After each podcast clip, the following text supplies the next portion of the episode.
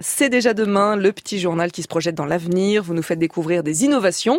Et cette semaine, vous avez trouvé la solution pour être plus productif au travail. Eh oui, fini de rêvasser. Il est temps de se remettre au boulot. Et pour être plus efficace, il suffit de s'équiper d'un méchant robot humanoïde qui vous surveille pendant que vous travaillez. Ce sont en tout cas les conclusions d'une publication de chercheurs de l'Université de Clermont-Ferrand parue dans le dernier numéro de la revue Science Robotics. L'équipe de scientifiques a fait passer un test de concentration à 58 personnes une première fois seule, puis la seconde en présence de robots, des robots gentils pour une partie du groupe et des robots méchants pour l'autre, et le groupe avec les robots méchants a multiplié par quatre ce qu'on appelle ses performances attentionnelles.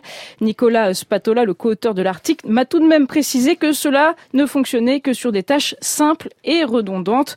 Manquerait plus que cette publication ne donne de mauvaises idées à nos très chers DRH. Vous vous relayez cette info. Je vous félicite pas, Hélène. Allez, direction New York maintenant, où le réseau de bibliothèques publiques teste une nouvelle façon de séduire le jeune. Et le jeune, on le trouve où Sur les réseaux sociaux. Les bibliothèques publiques de Big Apple ont donc décidé d'aller les chercher sur Instagram en lançant les Insta Novels. Il s'agit d'œuvres de la littérature adaptées en stories.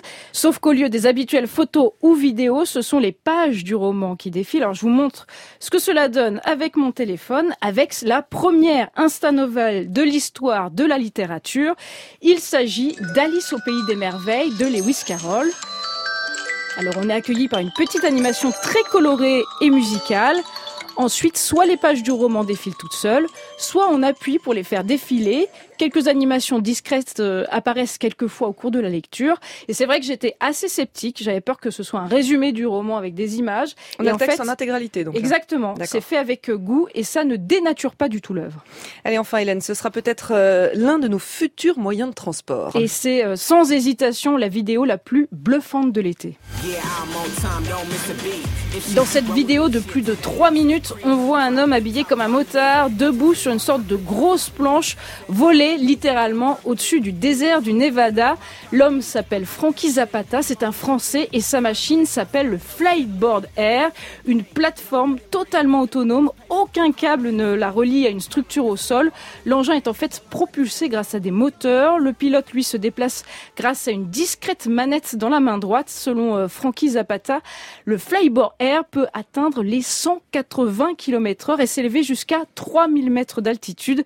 Alors si pour le moment il est le seul à maîtriser sa machine volante, son invention est regardée de près, notamment par les militaires. Et vous me l'avez montré euh, cette vidéo, c'est c'est vraiment impressionnant. incroyable. On se croirait dans les films de science-fiction hein, qu'on voyait il y a quelques années. Euh, je sais pas, peut-être arriver à la maison de la radio.